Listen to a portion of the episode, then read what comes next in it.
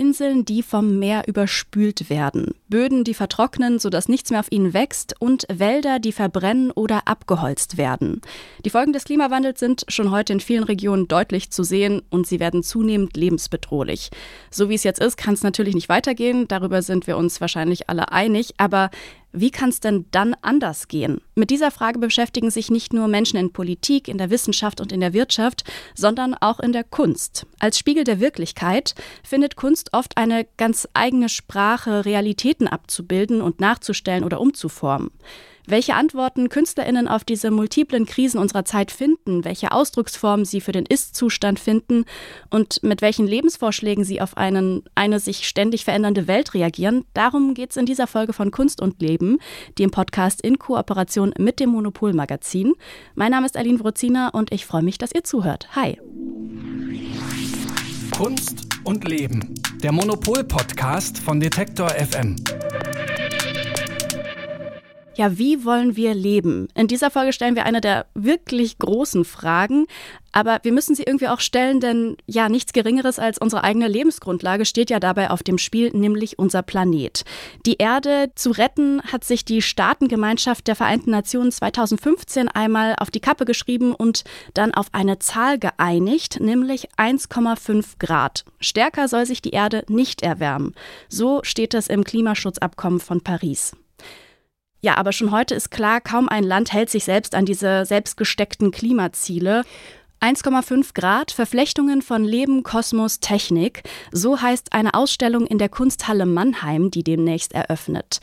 Sie zeigt die komplexen Verflechtungen von Mensch, Natur und Technik, so heißt es in der Ankündigung.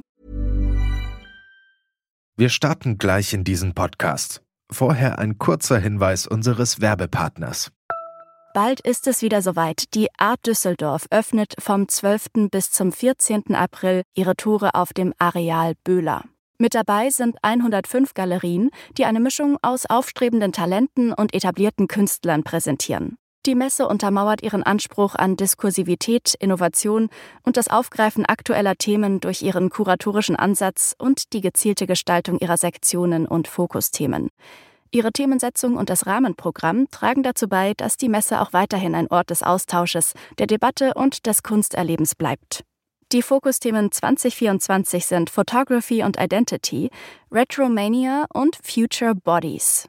Unter dem Projekt Change Presented by E.ON werden in Kooperation mit der E.ON Stiftung Arbeiten zum Thema Transformation und Nachhaltigkeit ausgestellt. Für alle, die es gar nicht mehr erwarten können, öffnet die Art Düsseldorf schon zur Preview am 11. April ihre Tore. Mehr Informationen gibt es unter art-dus.de und in den Show Notes. Über die Ausstellung sprechen wir hier im zweiten Teil dieser Folge mit dem Leiter der Kunsthalle Mannheim, mit Johann Holten. Er hat die Ausstellung mitkuratiert. Aber jetzt begrüße ich an dieser Stelle erstmal Elke Buhr, die Chefredakteurin des Monopol-Magazins. Und heute haben wir eine kleine Premiere hier, Elke, denn wir sind nicht remote miteinander verbunden, sondern wir sitzen uns jetzt gerade wirklich face-to-face -face in Berlin in der Redaktion von Monopol gegenüber. Herzlich willkommen, Elke.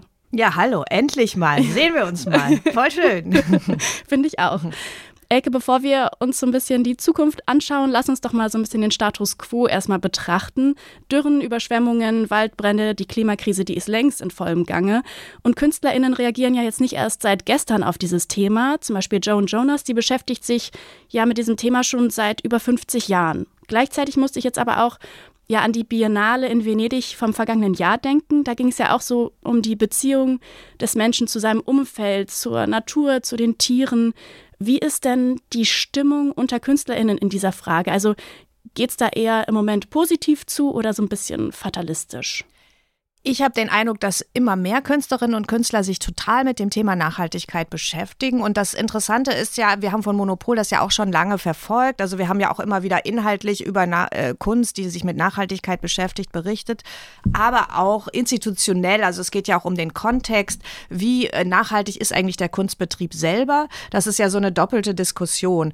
Und ich habe den Eindruck, dass vor allen Dingen die zweite, äh, das zweite Thema, also was machen wir eigentlich selber an Nachhaltigkeit, was verbrauchen wir für Ressourcen und so weiter, immer mehr in den Fokus äh, gerät. Mhm. Und dass auf der anderen Seite natürlich große Ausstellungen wie eben die Biennale auch thematisch das immer weiter nach vorne rücken, das Thema einfach. Das liegt natürlich daran, dass, dass es in der gesamten Gesellschaft viel, viel drängender wird und dass jetzt halt auch, glaube ich, niemand mehr sagt, also ich glaube, es gab immer schon Kunst, die sich mit äh, ökologischen Fragen beschäftigt hat. Das war aber immer eher so ein, äh, so ein Randthema und die Leute haben es vielleicht auch so ein bisschen belächelt oder es war so, ja, ja, mhm. war so ein bisschen Hippie-Zeugs oder, oder was auch immer. Und, ähm, und, mittlerweile ist das Thema aber einfach so groß, ähm, dass man es, dass, dass es einem überall begegnet, wirklich in ganz vielen Ausstellungen. Und das ist ja auch super. Und ähm, ich glaube, glaube, dass gerade in der Kunst, also es kommt so ein bisschen drauf an, so, also ähm, es gibt ganz, ganz viel Kunst, äh, künstlerische Werke und auch Künstlerinnen und Künstler, die da eben nicht fatalistisch rangehen, weil dass, äh, weil die es immer schaffen, einfach sich, äh, sich so eine, ihre eigene Schneise in das Thema zu schlagen. Also mhm. man kann natürlich, das gibt es natürlich auch, macht man große Fotos von abgeholzten Regenwäldern und das ist alles ganz schrecklich. So, aber äh, man kann natürlich auch sagen, irgendwie hier ist hier mein, mein klein Ich und mein Wurm. So, ne? Mhm. Also ich mhm. mache hier was Kleines und das, das interessiert mich. Und ich, was ich ja faszinierend fand, äh, war ja auf der Documenta, dass da wieder die Stimmung, was das anging, eben gar nicht fatalistisch war, sondern dass da ganz viele kleine Projekte gezeigt wurden von Leuten in Asien. Ich, ich weiß nicht, wo die sich irgendwie mit, mit, äh, mit Wasser beschäftigen, die sich irgendwie mit Aufforstung beschäftigen, die sich mit kleinen Ökosystemen beschäftigen. Und ich glaube, wenn man, wenn, wenn der, der, das künstlerische Projekt einfach ist, ich bin hier an einer an dieser Stelle und hier mache ich was, mhm. dann ist es auch überhaupt nicht fatalistisch. Also dann, mhm. glaube ich, kann einen auch die Kunst da so eine ganz schöne Perspektive drauf geben. Also es ist halt natürlich insgesamt immer noch kein schönes Thema und so weiter, ja. aber ich glaube, ich glaube, man, das sagen ja auch irgendwie so, äh, so Umweltpsychologen oder so, man muss halt von diesem Fatalismus wegkommen, indem ja. man so eine Agency entwickelt, also indem man zu dem Punkt kommt, hier kann ich was machen. Und es gibt, glaube ich, viele Künstlerinnen und Künstler, die da einen ganz guten Ansatz haben, da wirklich äh, sich ein gutes Thema zu suchen. Mhm. Und hast du das Gefühl, also so, selbst wenn sie sich jetzt mit ihrer Kunst nicht groß mit diesem Thema beschäftigen, dass sie zumindest mit ihren Materialien, also dass man da mittlerweile gar nicht mehr drum kommen kann, sich damit zu beschäftigen, wo vielleicht die Materialien oder so herkommen? Ist es immer noch sehr unterschiedlich. Also ich mhm. glaube zum Beispiel, äh, ich sag mal, äh, Jeff Koons äh, habe ich noch nicht gehört, dass er sich Gedanken darüber macht, wie er eigentlich seine großen Aluminiumskulpturen mm. genau herstellt. Aber wer weiß? Ja. ich weiß es nicht. Also es gibt immer noch auch Kunst, die einfach sehr äh, diese Materialien auch benutzt und so und ähm, die auch irgendwie sagt, das, das ist uns wichtig. Aber es gibt wirklich immer mehr Künstlerinnen und Künstler, die auch sagen, ich meine, es war ja zum Beispiel ein Künstler wie Tino Segal, hat das ja äh, schon vor, äh, vor Jahrzehnten eigentlich für sich beschlossen. Das sagt er nur, erzählt er nur jetzt erst, dass er eigentlich Performancekunst macht, weil er nicht noch mehr Stuff, also nicht noch mhm. mehr Material in die Welt bringen wollte und gesagt hat, okay, ich mache einfach Kunst mit Menschen und die machen was. So. Also mhm. es gibt schon ganz viele Künstlerinnen und Künstler, die halt sagen, ähm, die auch über die Frage des Materials nachdenken und die auch viel mehr mit, Recycle, mit recycelten Materialien arbeiten oder die sich die sich äh, CO2-Abdruck ihrer eigenen Arbeit ausrechnen und so und das dann zum Teil ihrer, ihrer Kunst machen. Also da gibt es ganz, ganz viele spannende Ansätze. Mhm. Kommen wir mal zu der Ausstellung in Mannheim. 1,5 Grad Verflechtungen von Leben, Kosmos, Technik. Also die wollen die ganz großen Verflechtungen da aufzeigen. Mit zwei der teilnehmenden KünstlerInnen habt ihr jetzt für das Aprilheft gesprochen. Erst einmal mit, mit wem genau kannst du da für uns so ein hörbares Porträt zeichnen? Ja, also ich erzähle erstmal von ähm, dem Künstler, mit dem ich gesprochen habe, weil das war wirklich spannend. Äh, der heißt Amazon Pontes und kommt aus Manaus. Mein Brasilianisch ist leider sehr, sehr schlecht. Ich spreche das alles wahrscheinlich falsch aus. ich kann dich vielleicht ein bisschen unterstützen mit meinen Portugiesisch-Kenntnissen, aber mal gucken. Ja, das war jedenfalls Amazon, Amazon Pontes. Und der, ähm, das ist ein, der ist, weiß ich nicht, so, glaube noch keine 30, also ein ganz junger Künstler, der ist geboren im Amazonas, äh, in dem, äh, auf, wirklich auf dem Land, da im Wald. Mhm. Also er sagt halt in seiner Kindheit, also seine Kindheitserinnerungen sind, er hat die Füße im Dreck um, und um, ihn, um ihn herum sind Bäume, ist der Wald. Mhm, so, das schön. ist so seine Kindheit. Dann sind seine, er kommt aus einer indigenen Familie, dann sind seine Eltern in die Stadt gezogen. Ähm, um, um zu arbeiten. Und äh, sein aktuelles Leben ist halt in der, äh, man, er sagt immer Peripherie, also es ist so ein Vorort von Manaus, aber der Vorort ist halt so, muss man so verstehen wie die französischen Banlieues. Also es sind mhm. einfach arme Viertel äh, äh, wo er, also er ist, äh, ne, ich sag immer er, Entschuldigung, das muss ich jetzt alles zurücknehmen. Also er ist ah. nicht binär. ah, okay, also dann am besten sprechen wir den Namen Emerson. Genau, also mhm. Emerson ist nicht binär und äh, lebt in der ganzen Community von queeren Leuten mhm. da, halt in diesem Vorort von Manaus und ist gleichzeitig studierter Ökologe. Also Emerson hat Botanik studiert und ähm, die Verbindung ist halt total interessant, weil ähm, Amazon macht ähm, in der Kunstfigur, Amazon hat sich eine Kunstfigur erschaffen, die heißt Uira. Uira mhm. ist so eine Art Göttin. Also ich glaube, so, das ist so eine, so, eine, so eine gottgleiche Figur und ähm, das passiert, also die Transformation zu dieser gottgleichen Figur, das ist wie so ein Waldgeist, äh, sieht die manchmal aus, die Uira, oder auch wie ähm, ich weiß nicht, also das ist so eine Mischung aus, ähm, aus traditioneller indigener äh, Schminktechnik mhm. und Drag. Also es ist wie so ein Öko-Drag wow. oder wie so ein, so ein zauberhafter Drag oder so. Das ist, sieht total faszinierend aus. Wir, wir nehmen dann ein Foto auch aufs Cover, weil ja. es wirklich toll aussieht. Und in dieser, ähm, als, als, diese Person, ähm, also die Soira, die macht dann auch Workshops mit anderen äh, Leuten, die sich dann halt, halt auch schminken. Und, und es geht irgendwie so um so eine Verbindung zur spirituellen Tradition Tradition, also auch zur indigenen Tradition und auf der anderen Seite halt diese, ähm, ja, die, die, das, das, Queere, was halt irgendwie auch sehr stark angefeindet wird in Brasilien, teilweise mhm. von großen äh, Bevölkerungsgruppen. Und ähm, was äh, Uira dann macht, ist, äh, sind so Performances zum Beispiel in so total verdreckten Flüssen. Also das sieht auch total krass aus. Diese wunderschöne Person, ja. wie so eine Art Schlange geschminkt, die dann da im Dreck äh, im Dreck liegt und dann, und dann ruft sie den Leuten zu, hier, das ist alles dreckig und, und unsere Flüsse sterben, lass uns was tun. Irgendwie, das ist so ein bisschen das. Und dann macht sie äh, Performances im, ähm, auf so gerodeter Erde, habe ich, ja. hab ich gesehen. Aber sie geht auch wirklich in den, äh, in den gesunden Urwald, um sich da auch mit den Waldgeistern zu verbinden und nimmt dann auch Leute mit, die das dann auch. Und, und, und äh, Uira sagt halt, äh, der Amazonas muss gesehen werden, ja. wenn wir ihn retten wollen. Und äh, er darf nicht nur gesehen werden vom Satellit aus, sondern wir mhm. müssen den Amazonas spüren. Mhm. Und ähm, das finde ich total interessant. Also äh, spannend finde ich auch dann, ähm, dass sie so eine Verbindung schlägt äh, und sagt, eigentlich die, die queere Community ist eigentlich wie so, ähm, wie die Pflanzen, weil man, die müssen sich gegenseitig stützen. Ähm, das sind wie so, es gibt halt so bestimmte Pflanzen, die es schaffen, auch auf Brachflächen und auf Müll und so weiter zu wachsen, weil die halt besonders widerstandsfähig sind die hat äh, Uira als Biologe oder Biologin auch untersucht. Mhm. Und, und sie tritt ja immer diese, diese Verbindung, so dass. Äh, das, ich fand das total faszinierend. Also, weil es geht darum, es geht einerseits um das große Thema Identität, was wir oft haben in der Kunst, mhm. aber wie umstandslos das da mit dieser ökologischen Frage auch ähm, verbunden wird und wie das dann auch also es wird ja oft gesagt, die Indigenen im Amazonas sind diejenigen, die äh, Widerstand leisten und die ihn retten können. Und man denkt, also ich dachte immer, ja, ja. Mhm. Also es ist, kommt einem auch so ein bisschen wie Folklore vor oder so. Ja. Ich weiß nicht. Also es ist so schwierig, damit äh, so eine Verbindung zu finden. Aber über diesen Menschen fand ich das dann auf einmal total plausibel. Mhm. Auch diese Verbindung von Identitätspolitik und eben Ökologie. Und das ist überhaupt nicht gezwungen und es wird auch überhaupt nicht gegeneinander ausgespielt, sondern es ist total klar, ähm, die Unterdrückung, er sagt auch in, äh, in Brasilien werden ganz viele Umweltaktivisten getötet und ganz viele Transpersonen. Also mhm. es ist äh, praktisch so, als wäre es so zwei Seiten der gleichen Sache. Also total spannend. Krass. Ja, das klingt auf jeden Fall ähm, nach zwei sehr großen Themen, die da mhm. miteinander verbunden werden. Und toll, dass es so wie so eine personifizierte, ja, ein, ein, Wesen gibt, was darauf aufmerksam macht, was ja eigentlich, ich finde, für uns also, oder für mich zumindest in meinem, in meinem kulturellen Dasein, ich jetzt ja nicht so an Waldgeister oder ähnliches jetzt glauben würde oder damit einfach nicht groß geworden bin, aber dass das ja auch in vielen Völkern dieser Erde total ähm, natürlich ist und ich das auch total schön finde und dass dann diese, dass Amazon sich dieser Rolle so ein bisschen angenommen hat oder was Eigenes daraus kreiert hat, um auf dieses Thema aufmerksam zu machen, auf so eine schöne und trotzdem ja drängende Art, finde ich total spannend.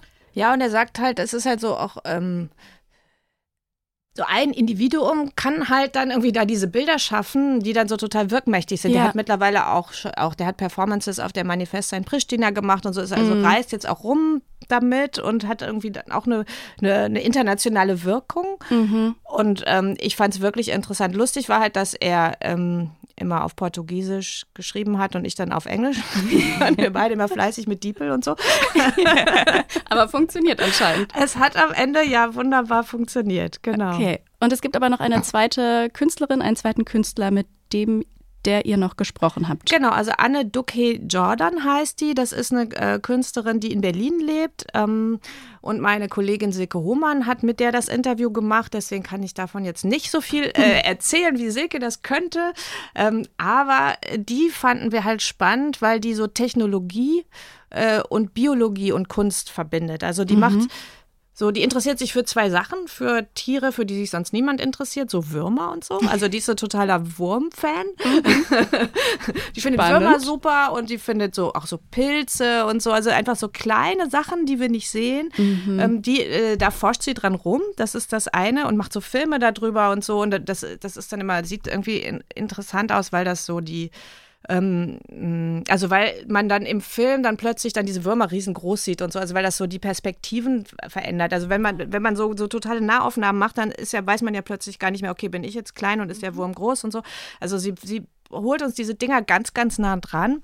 Und was sie dann äh, noch zusätzlich in ihren Installationen macht, ist, sie baut so Roboter mit Hilfe von künstlicher Intelligenz. Aber diese Roboter sind total dusselig.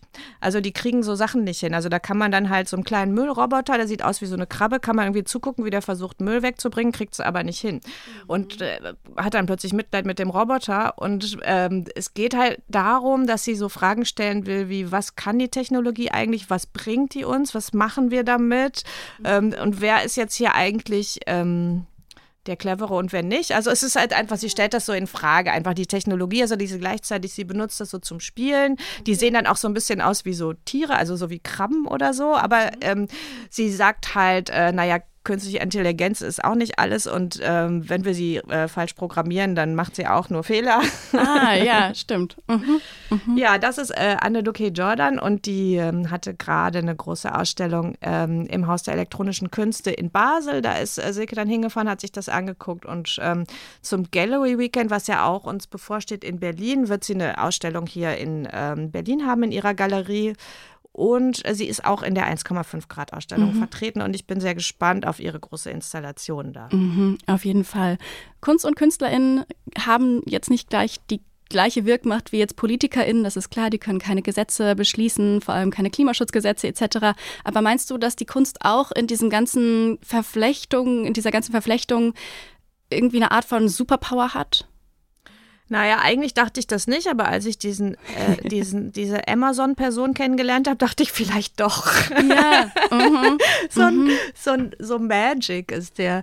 Ähm, deswegen glaube ich, ja, also ich weiß, gar- ich weiß gar nicht, manchmal neige ich vielleicht sogar dazu, die Kunst zu unterschätzen, so weil ich so denke, ach ja, mein Gott, ich beschäftige mich zwar die ganze Zeit mit nichts anderem, aber irgendwie bin ich ja doch in so einer Nische.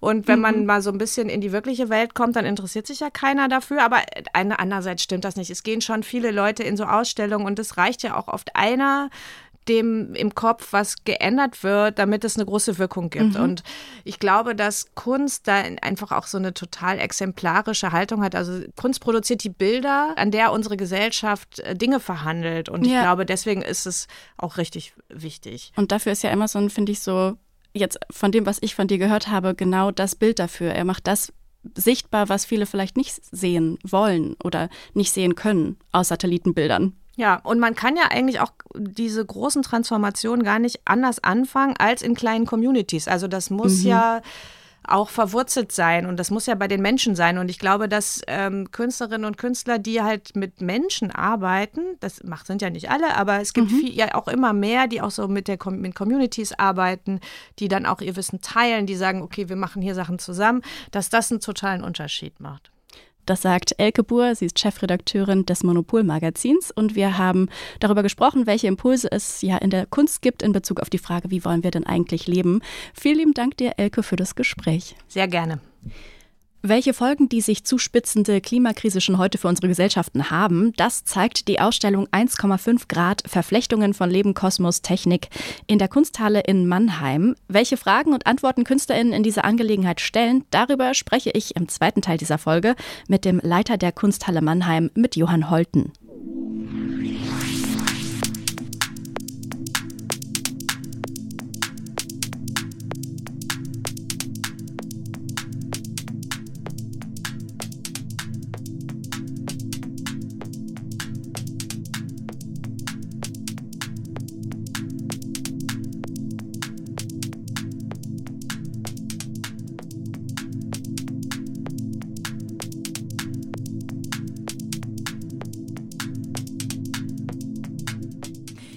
Von der kleinsten Ameise bis zu den Sternen. Mit der Ausstellung 1,5 Grad Verflechtungen von Leben, Kosmos, Technik wollen ihre MacherInnen eine allumfassende Bandbreite der komplexen Verflechtungen von Mensch, Natur und Technik zeigen.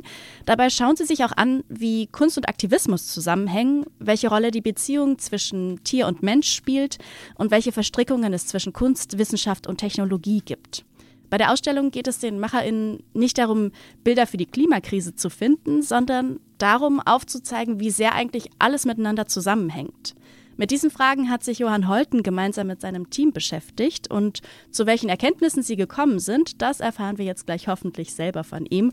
Hallo Herr Holten, herzlich willkommen bei Kunst und Leben. Hallo. Herr Holten, Sie stellen mit Ihrer Ausstellung die ganz, ganz großen existenziellen Fragen des Lebens. Wo fängt man denn da an? Ja, das ist in der Tat gar nicht so einfach, wenn man sich daran macht, äh, vor ungefähr zwei Jahren, äh, wie wir es gemacht haben, an eine Ausstellung zur Fragen der Nachhaltigkeit und auch die Frage, genau welche Rolle Kunst in diese große Debatte, die ja äh, unsere ganze Gesellschaft schon jetzt beschäftigen und es bestimmt auch noch in den nächsten ein, zwei Jahrzehnten beschäftigen werden. Wir merkten schnell, dass wir nicht das Gefühl hatten, dass wir ein sozusagen separates Gebiet von dieser Frage Nachhaltigkeit rausschneiden ähm, könnte, um nur eine Ausstellung darüber zu machen. Nicht nur eine Ausstellung über Kohle, äh, Öl und Gas und Feuer, sondern dass wir eigentlich, dass die Debatte so weitreichend ist, dass wir uns gar nicht in eine Ausstellungsthema alles abhandeln können. Deswegen sind wir auf die Idee gekommen oder ganz schnell zur Überzeugung gekommen, dass wir Fragmente verteilen wollten über das ganze Museum. Es geht in den Sammlungsräumen hinein und es fängt im Erdgeschoss in den Wechselausstellungsräumen aus und wächst auch über das Museum hinaus in dem städtischen Raum Mannheims. Weil nur so glauben wir eigentlich nah dran genug zu kommen, nicht alles, aber mindestens zu zeigen, dass es eben nicht eine Nische, Nachhaltigkeit ist keine Nische, die hier abgehandelt werden können und dann ist der Rest der Gesellschaft, sondern eigentlich zunehmend für die gesamte Gesellschaft relevant. Sie zeigen ja Werke aus der Sammlung an sich. Es sind aber ja auch eigens für die Ausstellung Werke entstanden. Wie sind Sie denn da bei der Auswahl vorgegangen? Also gab es irgendjemanden, den Sie unbedingt zeigen wollten? Uns war natürlich klar, dass es ähm, in den letzten paar Jahren viele äh, Gegenwartskünstler gibt, die sich auch sehr existenziell mit diese Fragen der Nachhaltigkeit und genau wie Kunst in die eine solche ästhetische Debatte auch eine Rolle spielen kann, beschäftigen. Deswegen war das auch sehr natürlich oder gefühlt, dass es wird eine Ausstellung mit ganz viel Gegenwartskunst. Gerade wenn wir dann aber über Nachhaltigkeit mhm. sprechen, schien es uns auch ein bisschen komisch, ausschließlich nur Neues und ganz junge Kunst und alles, was davor kam, alles, was auch schon im Haus ist, nicht zu berücksichtigen. Und deswegen war es relativ schnell ein Wunsch, eben noch stärker als bei anderer Ausstellungen, die wir in der, hier in Mannheim auch machen, ähm, immer nach Verbindungen in der Sammlung zu suchen, nach Werke vergangene Jahrzehnte ähm, oder auch aus der jüngeren ähm, Gegenwart in der Sammlung, denn Ausschau zu halten, die wir integrieren könnte, so dass jetzt Julien Charrière direkt neben eine Janis Cornelis Arbeit ähm, äh, ausgestellt wird, bei der Janis Cornelis vollkommen anders gedacht riesige Kohlesäcke mit Eisenträger zusammenbaut und so eine Arte Povera tolle Skulptur wiegt auch 300 Kilo ähm, und Wand muss verstärkt werden, um es überhaupt aus, äh, ausstellen zu können. Und so schaffen wir also auch eine Art Perspektivierung auf diese ganz junge oder jüngere Generation von Künstlern, die sich mit diesen Fragen auch sehr in ihren Praxis beschäftigen. Für die Installation Chor von dem syrischen Künstler Basat Suleiman haben Sie über einen öffentlichen Aufruf alte Elektrogeräte gesammelt, also Mikrowellen, Kühlschränke und Backöfen. Wie gut hat denn das funktioniert? Wenn man sowas, äh, so ein öffentlicher Aufruf macht, muss man auch ähm, darauf befasst sein, dass man nicht 100 Prozent das Ergebnis steuern kann. Ähm, aber uns war sehr wichtig, auch weil es ja eine Art der, ähm, der äh, sozusagen äh, der Öffentlichkeit zu involvieren ist, ähm, denn eben äh, nicht nur äh, zu schauen, wie kriegen wir die Geräte, sondern auch, ähm, wie machen wir vielleicht Mannheimer darauf aufmerksam, dass wir diese alte Geräte suchen. Und äh, das hat zu sehr kuriose Geschichten noch geführt und äh, einige problem unproblematisch abgegeben, aber eine wurde dann gerade, als es auch Kunsttransporte stattfand im Haus, eine wurde ein Kühlschrank geöffnet und dann man bemerkte, ja, das war vielleicht nicht ganz sauber, bevor es jetzt ein Jahr lang ähm, ohne nicht angeschlossenen Strom stand und äh, da hat es auch intern im Haus vielleicht so ein, ein klein bisschen Diskussion äh, gegeben über die Sinnhaftigkeit davon, ähm, aber gut, das muss man dann ja auch hinnehmen und ähm, das äh, kriegen wir auch gelöst. Eine andere Arbeit ist, ähm, wo wir auch äh, so äh, an die Grenzen der normale Machbarkeit eines Museums gegangen sind, ist die neue Arbeit von Daniel Canoga, einem amerikanisch-spanischen Digitalkünstler, der für alle unsere Bildschirme ähm, und auch große LED-Werbesäule im ähm, in dem Atrium, eine live generierendes äh, Kunstwerk aus dem aktuellen Energiestrommix Europas gebaut hat. Man sieht also immer aktuell von dem Tag aus ein Jahr zurück, wie eben der Energiemix Europas tatsächlich hergestellt wird. Diese Frage, die uns diesen Winter alle beschäftigt haben, privat, ob es war, dass man nur zwei Minuten kürzer äh, geduscht hat, mhm. bis hin zu uns als Museum natürlich mit riesigen Klimaanlagen alle beschäftigt haben, werden in eine live generiertes, täglich sich neu zusammenstellende Arbeit gezeigt. Da ist es ganz andere Fragen. Da geht es darum, wo, wo fängt der Feuer, äh, Firewall an, wie kommt er an die Geräte dran und wie arbeiten wir zusammen, zusammen mit seinen Programmierer in Madrid. Ähm, und äh, so ist es halt immer wieder spannend, äh, junge Kunst oder neue Kunst zu produzieren. Aber das ist ja auch ein Teil dessen, was diesen Beruf doch auch sehr attraktiv macht.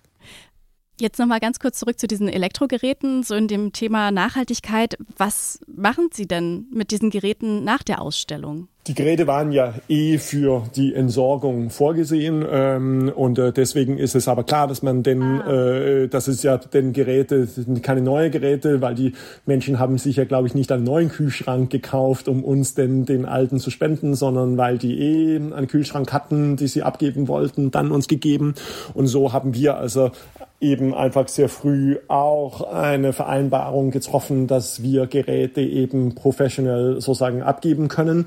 Ähm, und so ist ähm, also keine Mehrbelastung dadurch, sondern eigentlich nur eine Zwischennutzung, könnte man sagen, der Geräte, bevor sie dann eh endgültig entsorgt werden, äh, vorgesehen. Okay.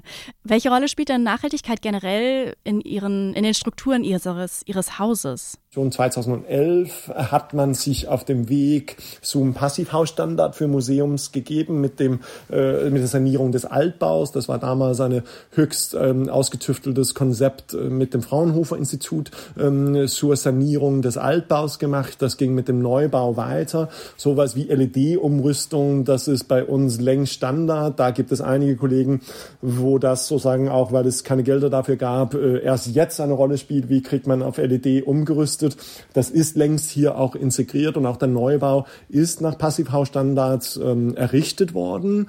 Ähm, und so äh, ist es also kein neues Thema, auch in unseren Strukturen. Das bedeutet aber längst nicht, dass wir fertig sind, weil wir sind natürlich als Institution, als Museum auch mit unserem relativ kleinen Beitrag natürlich auch Teil der gesamten gesellschaftlichen Entwicklung dahin. Auch Museen müssen eines Tages komplett CO2-neutral arbeiten und das wird einen langen Weg dorthin. Und äh, wir sind jetzt gerade dabei, ähm, auch in einem fördernden Programm ähm, unsere CO2-Bilanz sozusagen ganz genau zu erstellen. Wir arbeiten parallel schon an die CO2-senkende Maßnahmen, die, von der wir eh kennen. Aber erst mit der Bilanz können wir ja eigentlich auch Planzahlen machen, wie der komplett abgebaut wird, auch der restliche, oder dass wir sogar in einem positiven Überschuss eines Tages von CO2 kämen, weil auch Solaranlage ist schon in der Planung. Das war vor zwei, drei Jahren statisch nicht möglich, Gelder dafür zu bekommen. Plötzlich in diesem Winter gab es neue Förderprogramme und neue Förderzöpfe, in der das möglich war. Da muss man aber dann schon vorbereitet sein, sich als Museum schon mit dem Thema beschäftigt haben, um dann auch zu so sagen, ja, das machen wir mit, wir haben es hier, lass uns sozusagen das doch auch angehen. Deswegen, das ist eine riesige ein riesiges Thema, ähm, das eben auch längst nicht mit dieser Ausstellung fertig ist. Dennoch haben wir uns auch sehr bewusst entschieden, nicht eine Überkonzeptionalisierung von unserer CO2-Reduktion zur Ausstellung zu machen, nicht irgendwie zu sagen, diese Ausstellung muss komplett perfekt sein und dann ist es egal bei der nächsten Ausstellung. Mich interessiert eigentlich eher, wie nutzen wir diese Ausstellung so einen mhm. weiteren Schritt hin zu dem tatsächlich eines Tages CO2-neutralen oder ganz fußdruckneutralen äh, Betrieb des Hauses. Das ist die viel wichtigere Frage, als irgendeinen Leuchtturm zu machen und danach das alles schleifen zu lassen. Wir haben uns auch deswegen für, auch für exzessive Werke entschieden. Wir machen eine Performance mit dem niederländischen Künstlergruppe Apparatus 22 so Öffnung. Das wird in einem plötzlichen so Ausschuss an Exzess auch kommen. Ähm, und äh, da bedenken wir natürlich, wie wir diesen Exzess sozusagen denn trotzdem so nachhaltig wie möglich machen. Aber es ist, glaube ich, den falschen Weg zu glauben, ah, jetzt ist alles nur irgendwie kleine Flamme und bloß nichts machen und so. So wird unsere Welt nicht funktionieren. Wir müssen gerade in der Kunst nach Wege suchen, wie weiterhin Explosionen von Energie, Visualität, Ästhetik möglich sind. Und dennoch uns überlegen, wie wir alle das Überflüssige wegschneiden, reduzieren oder auch kompensieren. Mhm, mhm. Also das Ganze viel ganzheitlicher denken und nicht nur auf eine Ausstellung betrachtet. Ähm, die Ausstellung 1,5 Grad, die beschränkt sich ja nicht nur auf die Kunsthalle Mannheim, das haben Sie ja schon gesagt. Es gibt auch eine Kooperation mit der Bundesgartenschau Mannheim in diesem Jahr. Hier werden Werke von Olaf Holzapfel und Fabian Knecht zu sehen sein. Und diese Werke im öffentlichen Raum, die sollen ja auch eine Einladung an die BesucherInnen sein, selbst aktiv zu werden. Wie genau kann ich mir das vorstellen? Also was, was wird da ablaufen? Ähm, der Bundesgartenschau ist eben für Mannheim eine sehr große Setzung ähm, und de, das ist auch eins der Gründe, warum diese, weil der Bundesgartenschau hier nicht nur als Blumenschau gedacht ist, sondern eben als Auseinandersetzung mit der städtischen Entwicklung, der Nachhaltigkeit auch von Grund an angelegt ist ähm, und deswegen sind diese Themen einfach in der Stadt auch sehr präsent. Das ist natürlich ein ganz anderen Raum als hier im immer noch sehr öffentlichen Kunsthalle Mannheim, aber ja doch geschützten künstlerischen Raum. Ähm, mit äh, Holzapfel und Knecht, äh, mit Olaf und Fabian habe ich deswegen sozusagen ganz von Anfang an auch an Werke äh, äh gearbeitet, die so von mehrerer, in mehreren Aspekten gleichzeitig auch verstanden werden können. Sowohl von der, der gar nicht irgendwie erwartet, Kunst hier zu sehen und eher auf Familienausflug mit Kinder und, äh, und Oma da irgendwie rumlaufen und da einen Effekt macht, der sich aber rausholt. Und Fabian wird deswegen eine seiner Isolationsstücke bauen auf eine sehr unscheinbare Wiese in der aber Bienen, sehr, sehr geschützte, sehr, sehr streng geschützte Erdbienen auch in dem Boden leben. Und der wird dort eine weißen Kubus aufstellen, ein Museum auf dem, auf der Wiese sozusagen, der von außen nur wie ein Zweckbau aussieht, aber gehst rein und plötzlich stehst du in einem vollkommen weißen, gestrichenen Raum mit Neonlicht und diese Pflanzen, die eigentlich wie, ja, wie, wie beiläufig normalerweise wirken, wir werden davon vorbeigegangen, hätte gar nicht rechts geschaut, weil es nur das zufällige Gestrüpp ist, wird plötzlich gerahmt zum Kunstwerk und wir machen also die Rahmung nicht im Museum, sondern auf dem Gelände. Und das ähm, ist ein Werk, das auch, ich überzeugt bin, gerade in diesem Kontext der Bundesgartenschau sehr gut wirken wird.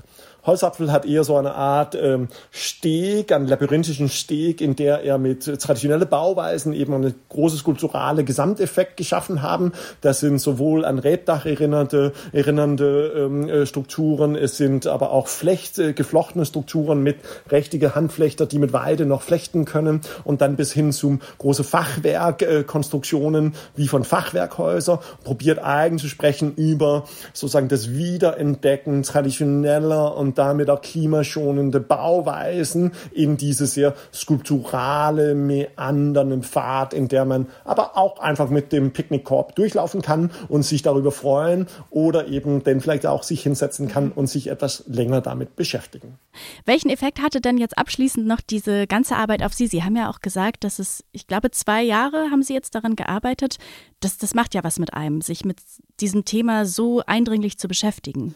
Ja, also das ist ja auch gerade in diesem Winter sozusagen schon speziell gewesen, weil äh, es ja äh, da dann plötzlich sozusagen dann auch wirklich in, in in aller Munde und in überall war, angesettelt durch einen Krieg. Also wie schrecklich das ist. So, ne? und, und damit sozusagen täglich auch reagieren zu müssen, auch als Direktor einer Institution, so, äh, die dann mit Sparvorgaben und sowas konfrontiert war. Deswegen, es hat auf jeden Fall dazu geführt, dass ich, dass ich so eine unglaublich hohe Sensibilität darüber bekommen habe. Also, dass man fast, also man kann ja eigentlich nicht die Nachrichten mehr anmachen, ohne ein Thema zu finden, der in irgendeine dieser Aspekte auch reinspielen. Also, welche allumfassenden ähm, Umstellung das auch sein wird, dass es eben nicht darum handelt, äh, wie wir von äh, Verbrennermotoren auf Elektromotoren umsteigen. Es handelt auch nicht nur um Kohlekraft, Atomkraft und regenerative Energien. Das ist sozusagen, das hat so viele Komponenten, die aneinander wirken und das hat sozusagen auf jeden Fall meinen eigenen Blick auch geschärft, mich damit so auseinanderzusetzen und auch wie, wie viele tolle Initiativen, die schon in Mannheim in der Stadtgesellschaft auch schon gibt, die das alles wollen wollen und also welche Dynamik das auch entfaltet, wenn man denn auch da andockt an Diskussionen. Und so haben wir ja auch unser Rahmenprogramm gestaltet, dass wir denn irgendwie vielleicht wieder zurück zu dieser Hybris-Frage, ich lade Experte XY aus Antwerpen ein, der jetzt euch alle erklärt, dann eher die Frage umdrehen und sagen, wir haben die Ausstellung gemacht. Aber hierzu kann man ja so viel denken. Welche Initiative, Vereine, Einzelpersonen haben Lust, mit uns über dieses Thema auf den lokalen Kontext noch weiter zu denken? So. Und das haben wir so einen offenen Aufruf, die wir schon bei zwei früheren Ausstellungen auch gemacht haben, eben gestaltet. Ähm, und da kommen wirklich alles von einem, ja, das wird eine Fahrradwerkstatt, wo man hier kommen kann, kommen mit seinem Fahrrad, um den eben in der Kunsthalle reparieren zu lassen, kostenlos an dem Tag, ähm, weil es denn darum geht, wie man eben statt dann neuen Fahrrad, denn sein alten Fahrrad. Wir machen einen Gottesdienst über ökologische Themen in der Kirche. Wir machen aber auch mit Queere Zentrum Mannheim eine, ähm, eine Veranstaltung und also welche auch, welche unglaubliche Vielfalt an Wissen und Interesse und Engagement es auch schon gibt. Das ist eigentlich, glaube ich, ähm, sozusagen vor Ort, das ist vielleicht sozusagen die zweite eigentlich positiv stimmende ähm, denn, äh, Lernkurve für mich auch gewesen.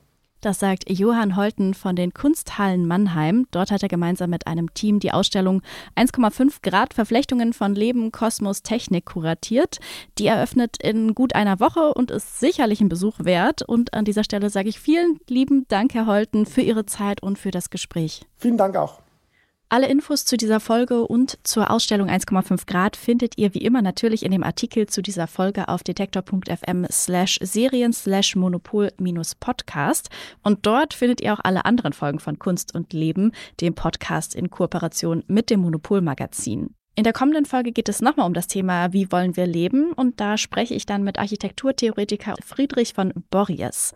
Seine Idee eines nachhaltigen Lebens auf jeden Fall nicht bauen.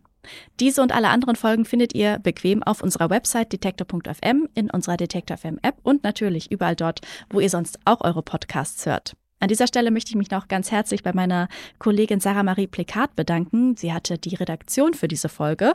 Und mein Name ist Aline Wruzina und ich bedanke mich natürlich jetzt an dieser Stelle bei euch fürs Zuhören. Ich freue mich, wenn ihr auch bei der nächsten Folge wieder mit dabei seid und bis dahin, ciao. Kunst und Leben. Der Monopol-Podcast von Detektor FM.